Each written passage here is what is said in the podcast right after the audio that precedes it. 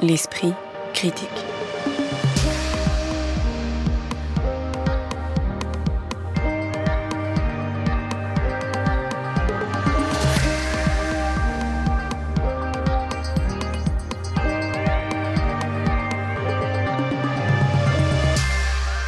Mediapart. Bonjour tout le monde, ravi de vous retrouver après cette interruption momentanée de l'esprit critique euh, liée à l'intensification de l'actualité internationale. On parle cinéma aujourd'hui dans le podcast culturel de Mediapart en revenant sur trois films qui ont marqué l'année et la rentrée et ont pour point commun de se situer dans une arène judiciaire, même s'ils n'emploient pas les mêmes techniques cinématographiques, pour mettre en scène les procès qu'ils donnent à voir à l'écran. On évoque donc aujourd'hui Saint-Omer d'Alice Diop qu'on avait déjà abordé dans cette émission, Anatomie d'une chute de Justine Triet qui a reçu la Palme d'Or au dernier festival de Cannes et le procès Goldman de Cédric Kahn qui reconstitue le trajet et le procès du célèbre militant braqueur auteur des souvenirs obscurs d'un juif polonais né en France. On en parle avec Salima Tenfish, docteur en cinéma, chercheuse associée EHESS MUSEM, Occitane Lacurie, membre du comité de rédaction de la revue de cinéma Débordement, doctorante en esthétique et études visuelles, et Raphaël Neuillard qui écrit au Cahier du cinéma et aussi pour études. Bonjour à tous les trois. Bonjour. Bonjour. Alors les films de procès n'ont rien d'inédit hein, dans l'histoire du cinéma, marqués par des films aussi célèbres que par exemple 12 hommes euh, en colère de Sidney Lumet en 1957. Est-ce qu'on peut toutefois parler d'une tendance récente à placer euh, des caméras dans des salles d'audience?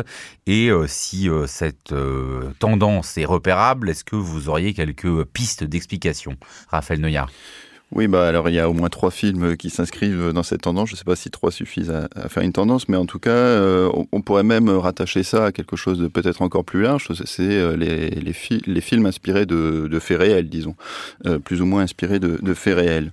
ce qui intégrerait par exemple les biopics, etc., puisque le film de procès permet justement de ressaisir une vie presque dans son intégralité, bien au-delà du, euh, du fait qui est euh, jugé. Euh, il y a la partie qu'on appelle curriculum vitae où justement il faut il faut se raconter, il faut se dire, et des gens de l'entourage viennent aussi apporter leur leur point de vue. Donc à cet égard, on pourrait dire que ça ça s'inscrit dans ce courant large d'un travail à partir de, faits réels. Et en même temps, ce que ça permet, c'est de resserrer, de ne pas avoir cette, euh, voilà, cette ampleur euh, du, du, biopic, mais de resserrer sur euh, un lieu, un moment critique d'une existence, qui est donc un crime ou, un délit. Et donc, évidemment, bon, bah, c'est par la parole que la vie va se, redire, se, contredire. Et donc, voilà, il y a, bon, pour utiliser un mot courant, disons, il y a là un dispositif euh, qui est évidemment très séduisant pour des scénaristes, euh, réalisateurs, parce qu'il y a à la fois quelque chose d'ample, une vie, et en même temps quelque chose de resserré, euh, un lieu, un procès, un moment particulier. Alors on va sûrement revenir sur les différents dispositifs des films, mais pour la même question, euh, Salma ouais, moi, Pour euh, aller complètement dans le sens de Raphaël, euh, sur cette idée de la présence, la multiplication des films tirés d'histoires vraies ou de faits réels.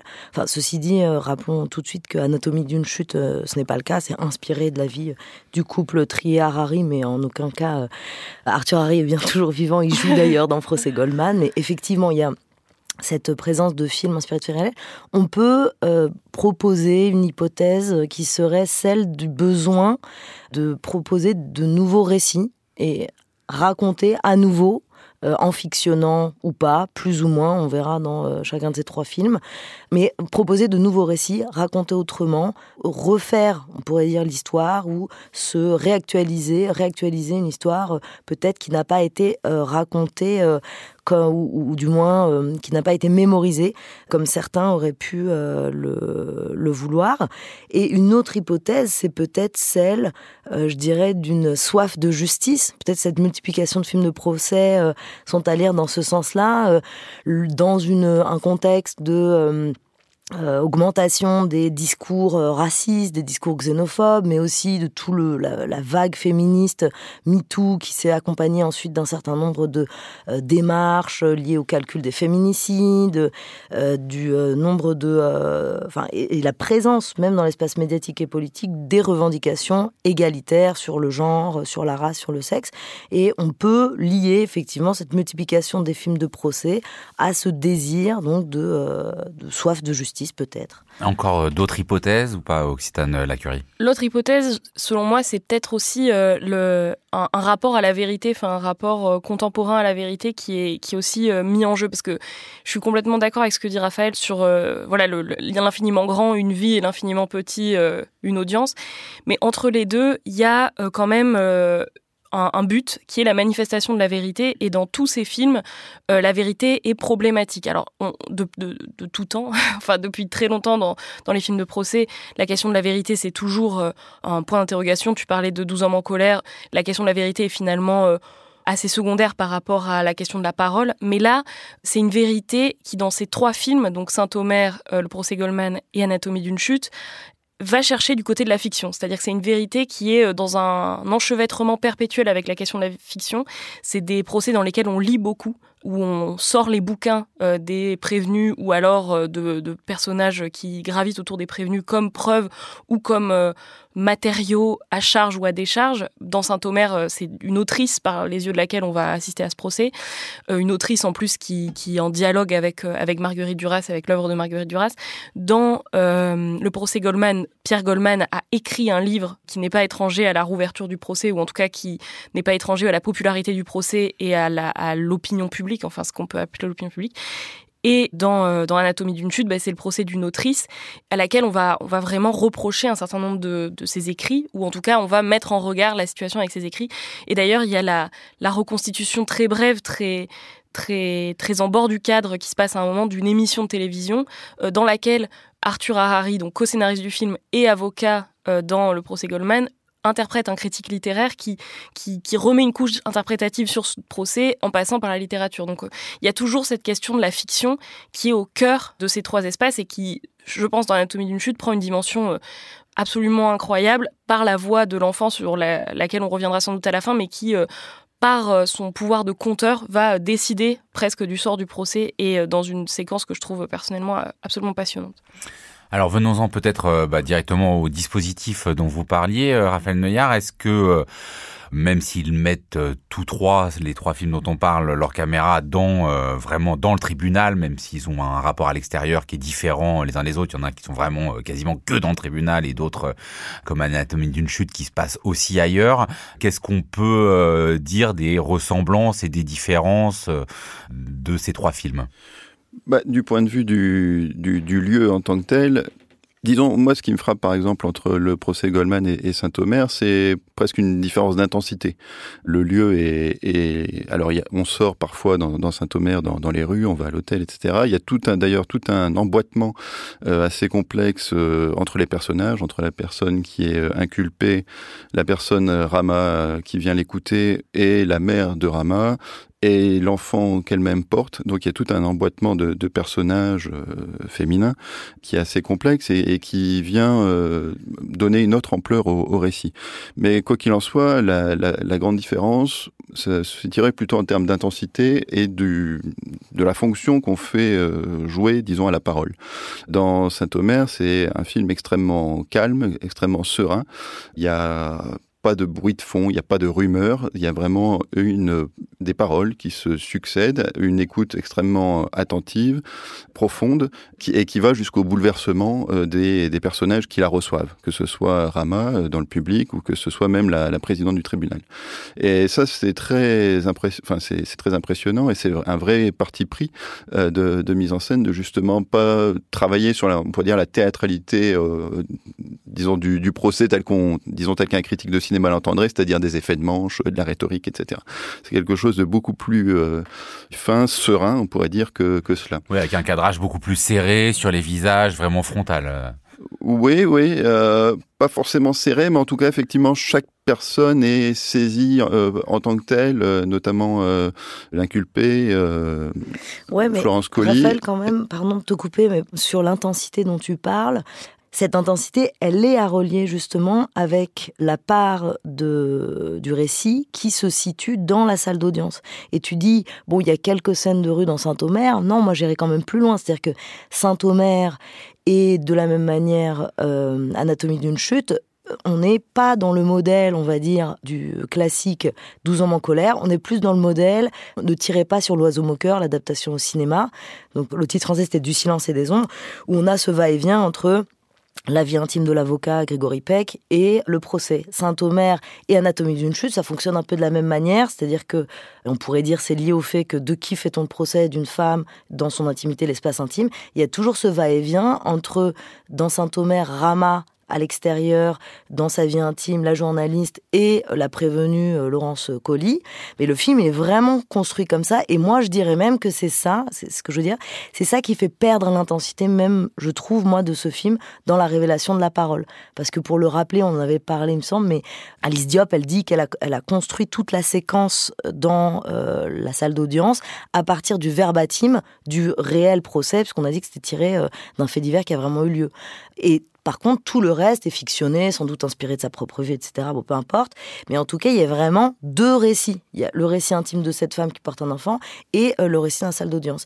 Alors que, et je crois que c'est là la force et l'intensité de, de, du procès Goldman. Goldman, merci, c'est que on est plus dans une tradition de pardon dixième chambre ou justement 12 euh, hommes en colère, où quasiment tout se passe, sauf la scène d'ouverture, tout se passe dans le tribunal, salle d'audience ou euh, cellule euh, d'attente, de délibération.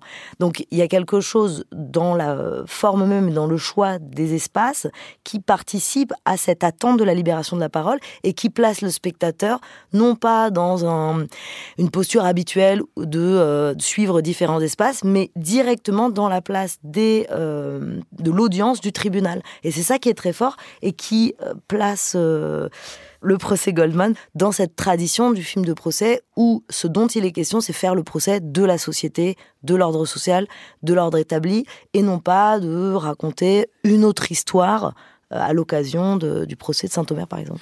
Oui, alors peut-être que le terme d'intensité est mal choisi parce que euh, le Saint-Omer est intense à, sa manière. Disons, il est moins fiévreux, il est moins euh, éruptif que, que, le procès Goldman. Mais ce qui est parce que au fond, les deux films n'ont pas du tout le même objet.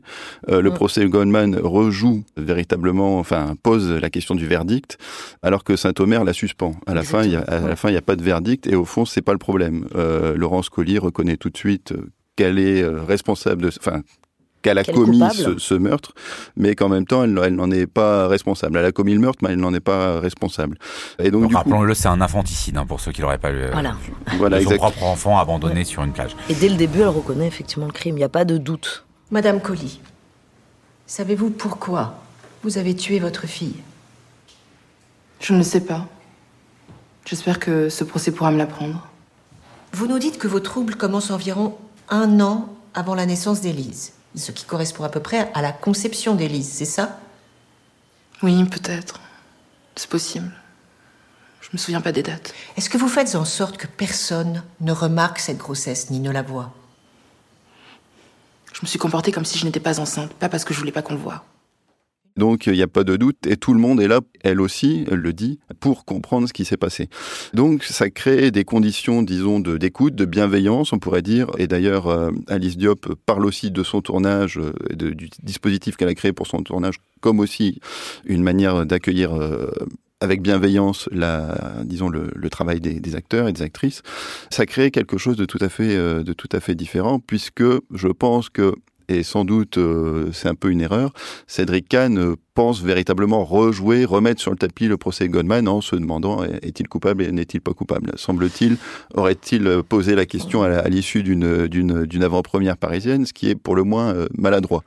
Euh... je suis pas du tout d'accord, je reviendrai après. Peut-être euh, Occitane d'abord. Pour rebondir euh, sur cette question-là du procès Goldman et de la démarche, Christiane Goldman a donné un entretien au Monde justement pour, euh, pour critiquer cette démarche-là et pour... Donc juste pour préciser, la femme de Pierre Goldman qui ne s'était jamais exprimée depuis jamais le procès et l'assassinat de Pierre Goldman. Et qui apparaît dans le film à son corps défendant, puisqu'en fait, euh, elle n'y a jamais été dans aucun des deux procès, euh, manifestement. Et euh, elle en veut quelque part à l'auteur du film de ne jamais l'avoir contacté dans la reconstitution, justement, de, de cette période historique et de ce procès historique à sa manière. Et je trouve ça assez intéressant, la question que tu poses, Raphaël, sur la question de la démarche. Là où, par exemple, dans la série Oussekine, dont on avait parlé il y a quelques épisodes, il y a une grande scène de procès qui occupe d'ailleurs un des quatre épisodes dans son entièreté, avec Georges Kiechman aussi, du coup, qui est avocat de la famille, interprété euh, par euh, Kad Merad cette fois-ci. Et euh, là, pour le coup, il y a une recherche du verbatim qui est beaucoup plus grande, beaucoup plus intense et qui est faite en dialogue avec la famille, qui apparaît d'ailleurs à un moment dans la série. Donc, c'est aussi ça que pose, j'ai l'impression, le procès mm. Goldman. C'est une, une, volonté de vouloir s'inscrire dans l'histoire des grands procès, dans l'histoire des grands procès politiques et de d'imposer une lecture d'un procès politique qui est un procès très intéressant, mais qui du coup produit dans sa démarche et dans l'empreinte qu'il laisse quelque chose de fondamentalement discutable. Quoi. Ouais, alors moi je suis pas du tout d'accord. D'abord parce que dans la, dans la démarche de Cédric Kahn, il y a cette euh, volonté de, de, mêler les deux procès. En fait, euh, c'est pas la reconstitution d'un seul procès, mais de deux, donc c'est vrai, véritablement fictionné. Oui, et de mêler aussi des extraits d'un livre euh, d'un mm. auteur dont j'ai oublié le nom, mais qui euh, était, euh, enfin, qui a passé sa vie à vouloir prouver la culpabilité de, Pierre Goldman. Donc c'est vraiment une œuvre de fiction. Ça se présente pas comme une reconstitution, ça n'a pas cette ambition.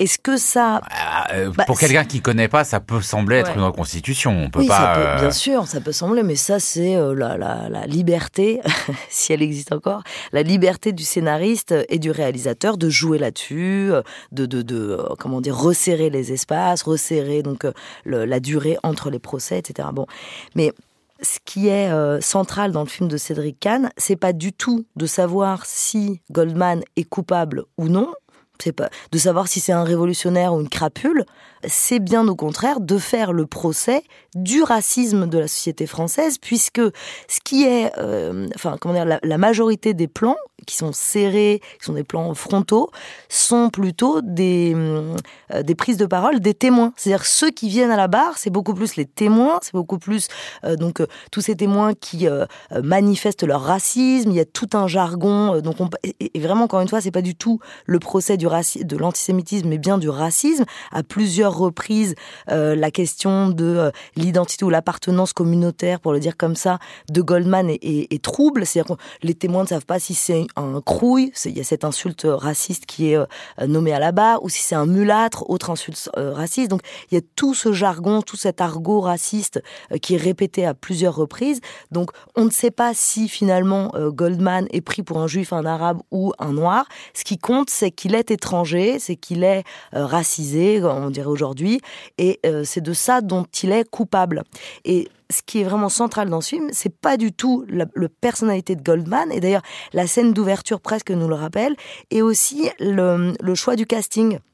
Moi, j'ai été frappée de voir que grimé euh, à la manière de Kiechman, Arthur Harari ressemble d'une certaine manière à l'acteur qui est choisi pour jouer euh, Pierre Goldman. Et avec cette scène inaugurale où il est question des juifs de salon ou des juifs prolétaires, où Kiechman rappelle euh, son ascendance au contraire misérable avec une, une mère analphabète, ce qui est vraiment au centre du film, c'est cette question de l'intégration ou de l'assimilation et euh, du racisme en retour. Donc Goldman serait le mauvais juif qui refuse de s'intégrer et d'ailleurs qui s'apparente à un arabe plutôt. le Kiechman serait le bon juif assimilé et euh, il y aurait le petit euh, Chouraki euh, qui lui voudrait revendiquer au contraire la judaïté au sens que refuse Kejman, etc. Donc ça c'est vraiment, je trouve, moi c'est plutôt ça qui est au cœur de ce film et c'est en cela qu'il est d'une grande actualité, qui est pas du tout simplement un rappel de cette de ce grand procès qui avait passionné les intellectuels et les gauchistes des années 70 et dont on, a peut-être perdu le, souvenir. Mais alors là, si on s'intéresse, c'est-à-dire qu'on a avec Saint-Omer euh, le procès Goldman et euh, le film de Justine Trier, on a quand même des deux procès qui ont réellement eu lieu, mais dont l'un, euh, le film de Diop, est vraiment quasiment fondé sur le verbatim très précis de ce qui a été dit. On a avec le procès Goldman un procès qui a eu lieu, mais qui n'est pas fondé sur le verbatim de ce qui s'y est prononcé, et avec le procès mis en scène par Anatomie d'une suite, un procès qui est vraiment fictionnel, inventé. Je pense que c'est peut-être là que se joue quand même un rapport assez différent à la liberté et à la vérité, non, euh, Occitane Curie Oui, je pense que la, différence, elle réside euh, là, et elle réside peut-être encore plus, moi j'ai eu l'impression, dans le fait qu'il y a deux procès de femmes et un procès d'hommes. Enfin, moi, c'est plutôt là que je mettrais la, frontière, pour une raison simple, c'est que euh, dans le procès Goldman, donc un, procès d'homme réalisé par un homme, on a affaire à un procès politique. Alors, quand bien même ce, serait, comme tu le dis, Salima, euh, euh, de, de l'ambiance de l'époque au profit de quelque chose de plus, d'une montée en généralité, on va dire. Là, les deux procès, on va dire, euh, filmés par Alice Diop et par Justine Trier, ont plus à voir avec la mise en, question politique de questions domestiques. Et ça, j'ai l'impression que c'est là où, se joue la, différence fondamentale. Et du coup, ça crée par euh, effet retour, en fait, un rapport à la vérité que je trouve très différent et très intéressant. C'est-à-dire qu'en fait, euh, dans un cas, dans le procès Goldman, l'enjeu, c'est de faire émerger une vérité sur la société française, etc. Ce que tu dis, je suis prête à adhérer à, ta lecture du film. Enfin, dans l'absolu, peu importe. L'enjeu, c'est de faire émerger une vérité, peu importe laquelle, sur la société française. Mm. Alors que dans les deux autres, c'est faire émerger la possibilité d'une euh, vérité autre et qui là d'un coup pose des questions philosophiques je pense un peu plus vertigineuses qui seraient de l'ordre de hum, du cynisme. Alors, je vais, je vais m'expliquer très rapidement là-dessus, mais en fait, j'ai revu du coup hier euh, le, le, le, trier et j'ai été frappée par, euh, bon, alors déjà la présence du chien, enfin, qui est absolument omniprésent dans le film, euh, qui est le premier à découvrir le cadavre, qui est le premier personnage qu'on découvre à l'écran, etc. Mais aussi par la comparaison perpétuelle des personnages avec ce chien. C'est-à-dire que Sandra Hüller, l'actrice, est comparée par son avocat à un chien à un moment donné quand ils sont en train de fumer à l'extérieur. À un autre moment, son mari l'accuse d'être cynique et d'être un animal. En retour, le, le, mari, euh, dans la, la scène fictionnée ou pas par son enfant, se compare lui-même au chien d'aveugle de son enfant. Donc il y a cette euh, perpétuelle euh, transformation des personnages, au moins par le discours, en chien. Et, euh, et, et, l'accusation du cynisme qui est fait par l'opinion publique qu'on devine par-ci par-là à Sandra Hüller, eh bien nous oblige à nous demander c'est quoi ce, rapport à la vérité d'une philosophie enfin, qui, notamment dans sa relecture par Michel Foucault, a été toujours associée à, à cette vie dans laquelle par le dénuement, par l'éclatement des conventions sociales, permet d'accéder à une forme de vérité et de faire éclater la vérité au grand jour par la destruction, par le, fait de saper en fait un certain nombre de d'hypocrisie ou de conventions sociales. Et il me semble que dans de ce point de vue-là, c'est une démarche en fait qu'on peut appliquer aux trois films d'une certaine manière où tous les personnages sont des personnages cyniques, que ce soit Sandra dans Anatomie d'une chute qui donc euh, euh, n'hésite pas à, dire à son mari euh, tout le mal qu'elle pense de lui ou en tout cas de son, de, son comportement vis-à-vis de leur fils. Dans Saint-Omer, dans, dans ce personnage avec cette parole qui contrevient en fait à toutes les attentes qu'on aurait d'une femme noire et qui assume complètement avoir assassiné son enfant.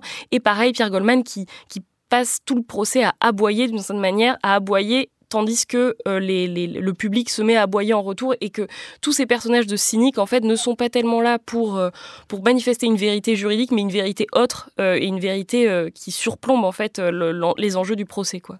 J'aimerais bien Raphaël Neuillard qu'on aborde un autre aspect parce que là on s'est beaucoup centré sur les figures des accusés.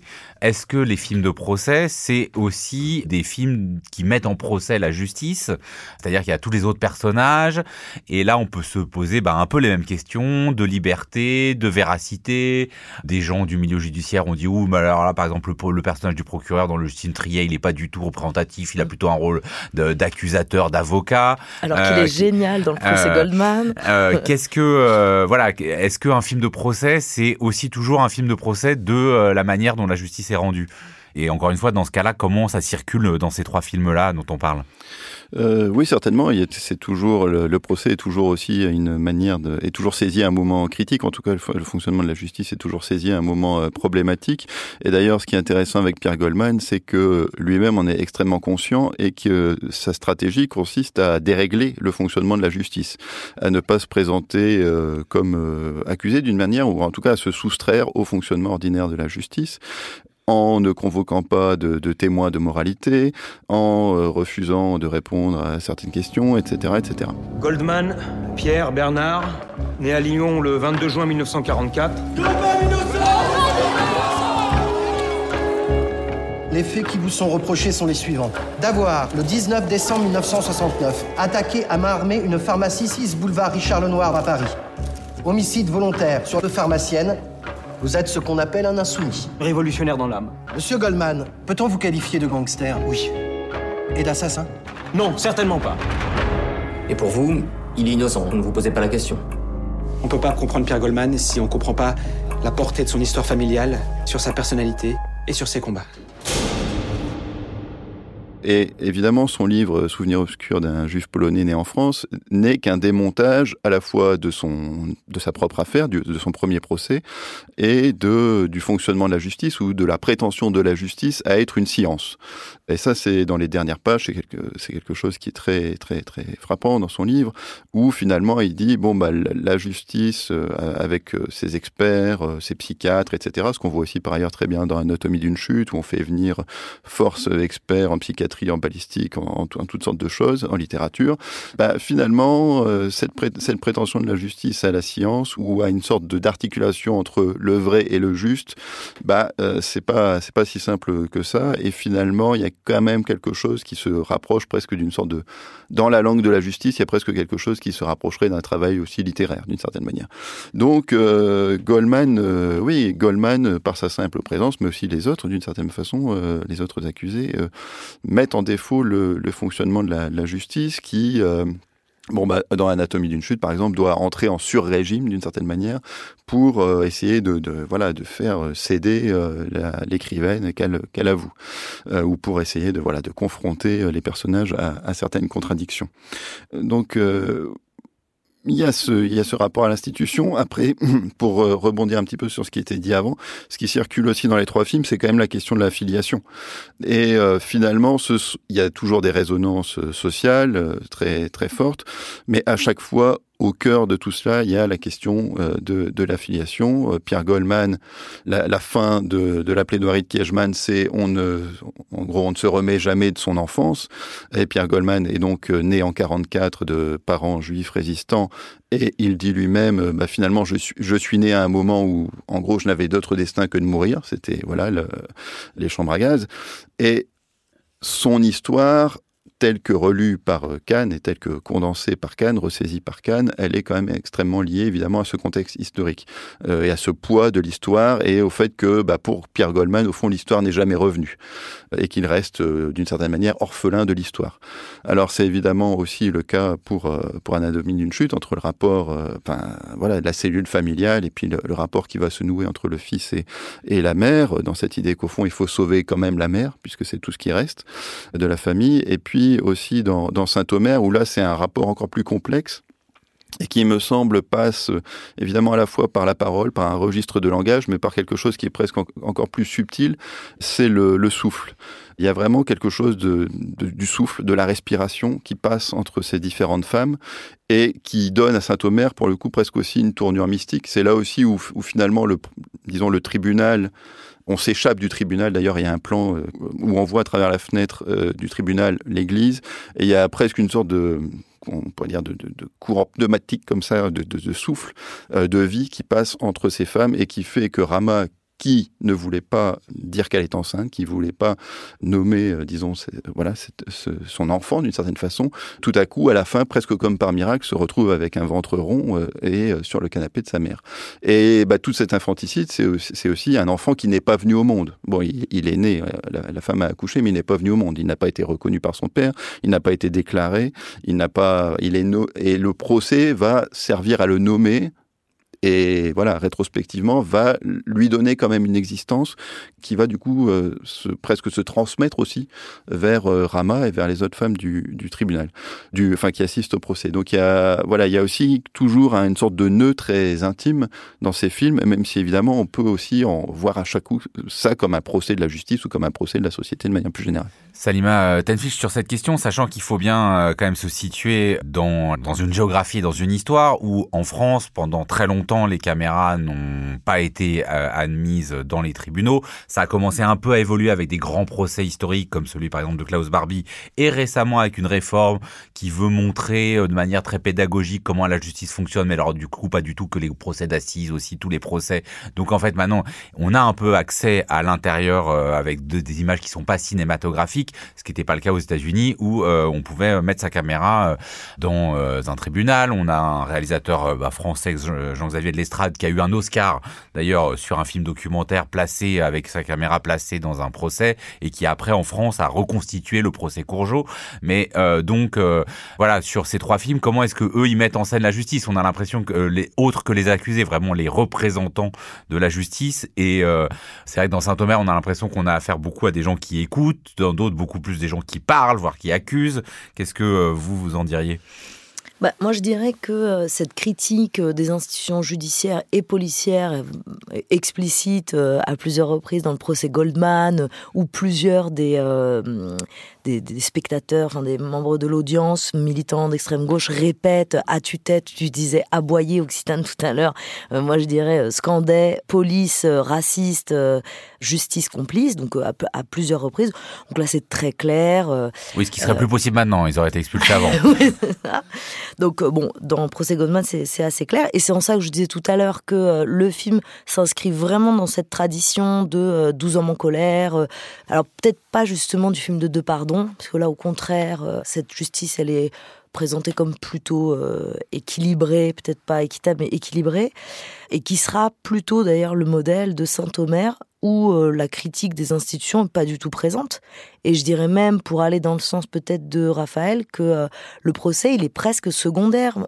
Je l'avais, je sais plus si je l'avais dit dans l'émission, mais je trouve que dans Saint-Omer, il y a une indécision entre faire euh, ce, un film de procès sur cette figure mythologique de la, de la mère infanticide, du tabou insupportable, ou faire euh, ce film sur cette euh, journaliste avec un lien avec sa mère, etc. Donc, dire, le film de procès est plutôt secondaire. On peut même s'interroger sur l'utilité d'être allé chercher ce fait divers. Bon, peu importe, en tout cas, la critique des institutions n'est pas du tout présente. Euh, Laurence Colli est d'emblée euh, coupable et le reconnaît. Donc, euh, il est plus question de s'interroger sur ce rôle de la mère nourricière, bon, et de, la, de, sa place comme victime de cette femme racisée, etc. Tandis que dans Anatomie d'une chute, à nouveau, il n'y a absolument pas le procès de la justice puisque le doute est permis jusqu'au bout. Et ce qui est au centre ici, ce que disait C'est beaucoup plus cette asymétrie du couple, cette question de la domination de la femme dans le couple, dans l'espace domestique, et euh, sa possibilité d'être un personnage puissant, puisque à aucun moment dans le film on est capable, en tout cas moi je sors du film sans être capable de dire s'il s'agit d'un, euh, alors le mot n'existe pas, mais donc d'un homicide de l'époux, puisque voilà, euh, mais en tout cas s'il s'agit d'un crime passionnel à Bertrand Cantat sur comment elle s'appelle Trintignant, ou s'il s'agit bien d'un accident ou d'un suicide. On est incapable de le dire. So, as you know, the autopsy report is uh, inconclusive about the cause of death. Stop. I did not kill him. That's not the point. Il parle de tromperie. I was honest about it. Mais vous l'avez pas été l'année de sa mort avec cette fille avec qui vous l'avez trompé, pourquoi? Il y a quand même quelque chose d'un peu étrange dans cette situation. Vous admettez qu'il était jaloux Non, I don't know, no. Allez, écoutez-vous, on a l'impression que vous l'avez trompé continuellement. Quand il commence à se reprocher des trucs, moi je préfère m'en aller. Tu peux pas me dire qui était le plus énervé des deux? Non. Est-ce que vous pouvez nous dire à quoi il fait référence quand il parle du pillage de son œuvre? That's not true. Vous aviez déjà frappé votre mari? Non. Non, jamais C'est bien ce qui s'est passé.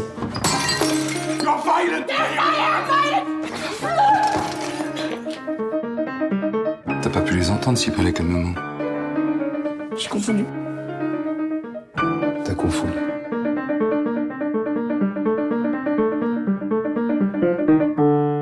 I'm innocent, you know that, right? Et donc finalement, la, question de la critique des institutions n'est pas du tout présente. Ce qui compte dans ce film, c'est ce personnage de Sandra, sa relation dans le couple et sa, son pouvoir en fait, sa place de dominante euh, dans le couple, qui est inspiré euh, du couple réel. Occitane, sur euh, cette question de la représentation, pas forcément critique, hein, des institutions judiciaires, est-ce qu'elle est effectivement au centre du procès Pierre Goldman et secondaire dans les deux autres films dont on parle? Bah, moi, à ce titre, je me pose une question justement sur euh, comment nous, euh, Français et Françaises, on, reçoit aussi ces films dans la mesure où pour nous, c'est des espaces euh, quand même peu connus, mal connus et surtout un peu un peu sujet à fantasme, enfin comme tout espace qu'on ne peut pas voir, comme toute situation invisible. Et j'en veux pour preuve le fait que au moment à peu près de la sortie du, du, procès Goldman, il y, avait le procès Redouane Faïd qui se tenait euh, à Paris, donc ce braqueur qui s'était échappé, je pense que c'était en 2014 ou 2015, euh, d'une prison avec un hélicoptère, etc. Donc un peu un des derniers braqueurs euh, grand, grand style, on va dire. Style mexicain, colombien. Mais, et, qui, et, et, pendant le procès, justement, il y a une, une photo qui a été photographiée des journalistes sur un écran qui retransmettait dans les couloirs du tribunal euh, un son d'éléments du procès qui était en train de se tenir euh, dans euh, la salle. Et la fuite de cette photo a quand même causé un certain émoi dans la profession et il y a quand même encore ce, tabou de l'image de procès en France qui fait que ça donne une puissance peut-être à nous, en tant que Français et Françaises, plus, plus grande, quoi, et peut-être un attrait plus grand pour ces images-là qui sont peut-être un peu j'en sais rien. Là, c'est vraiment de la spéculation, mais peut-être un petit peu dévaluée par les shows télévisés aux États-Unis et qui n'ont du coup plus le même poids ou pas forcément la même puissance, quoi. Mais voilà, c'est une hypothèse. Alors, continuons euh, l'hypothèse en bouclant euh, cette émission. Euh, vous, Raphaël Neuillard, vous, vous, êtes, vous avez regardé une série récente qui place aussi, mais de manière très particulière, sa caméra dans une audience. Oui, effectivement. Donc c'est une série qui s'appelle Jury Duty, qui a euh, fonction jurée en, version française. C'est toujours moins moins joli, mais bon. Fonction jurée, oui, bah, pas mal. Alors, effectivement, ce qui est très frappant dans cette série, c'est le, on dire le, pouvoir de la justice sur les jurés, c'est-à-dire de les soustraire totalement à leur vie ordinaire pour, euh, voilà, leur attribuer une fonction pendant une semaine, deux semaines. Là, je pense que le tournage a duré à peu près trois semaines, et donc euh, avec cette idée du, tribunal vraiment comme lieu autre, comme lieu presque soustrait à la, vie courante. Et donc, le, principe de, de cette série, c'est que un juré est convoqué pour une affaire, mais que tous les gens autour de lui sont des acteurs. Donc il se retrouve plongé dans ce qui ressemble à, surprise surprise, mais en, version euh, longue, développée, euh, et dans, un tribunal. Donc euh, le un genre de Truman Show de la justice, tu veux dire Voilà, exactement, c'est tout à fait ça. Mais ce qui est assez frappant, c'est qu'évidemment, on se dit, aucune autre circonstance ne permettrait bah, justement de convoquer quelqu'un pendant trois semaines et de euh, voilà de, de, de, suspendre son existence pour euh, mener une activité euh, comme ça à part le, enfin, le service militaire peut-être ou quelque chose comme ça. Mais en tout cas c'est un pouvoir quand même assez exceptionnel. Et donc du coup il se retrouve coincé dans voilà dans, dans, ce qui se dans ce qui fonctionne quand même essentiellement comme une sitcom. C'est-à-dire ça fonctionne sur des, des, personnages très typés. Donc il y a notamment un acteur James Marden qui est reconnu comme tel par le, le, le juré et euh, qui ne cesse voilà de d'évoquer ces scénarios euh, etc et donc il y a voilà il y a l'humour repose essentiellement sur des éléments de sitcom. Mais ce qui est assez intéressant c'est euh, voilà c'est ce rapport au disons au lieu et au temps couvre la justice et aux nouvelles relations que ça crée. Alors il se trouve que là pour le coup ça ressemble plus à une colonie de vacances que voilà un, un, procès sérieux. Mais en même temps la, la série est intéressante parce qu'elle met en valeur une figure de bon citoyen donc ce bon citoyen est à la fois, on pourrait dire, euh, un défaut pour l'élément de sitcom, puisqu'il ne rajoute pas à la comédie. Euh, au contraire, il, s'en tient plutôt à distance, il, s'y soustrait. Mais en même temps, au bout d'un moment, il, il finit par mettre en crise le dispositif même, tellement il veut bien faire son travail, tellement il veut bien répondre à, cette injonction que la société lui a faite d'être juré. Et donc il y a quelque chose d'assez frappant là-dedans qui finit par donner euh, une, sorte d'aura un peu à la Frank Capra euh, pour ce personnage dans un programme qui par ailleurs voilà, révèle complètement son cynisme à, la fin quand on évidemment dit bon tout ça tout ça c'était du pipeau et on va vous donner un gros chèque sans doute pour oublier qu'en fait vous avez été enlevé pendant trois semaines. voilà donc c'est ça la particularité de cette série c'est qu'elle pose presque plus de questions juridiques. Comment est-ce qu'on a pu soustraire ce type-là pendant trois semaines que voilà que les films dont on a parlé? Merci beaucoup à tous les trois. On se retrouve le mois prochain pour reparler cinéma. L'Esprit Critique est un podcast proposé par Joseph Confavreux pour Mediapart, enregistré dans les studios de Gong aujourd'hui par Karen Beun et toujours réalisé par Samuel Hirsch.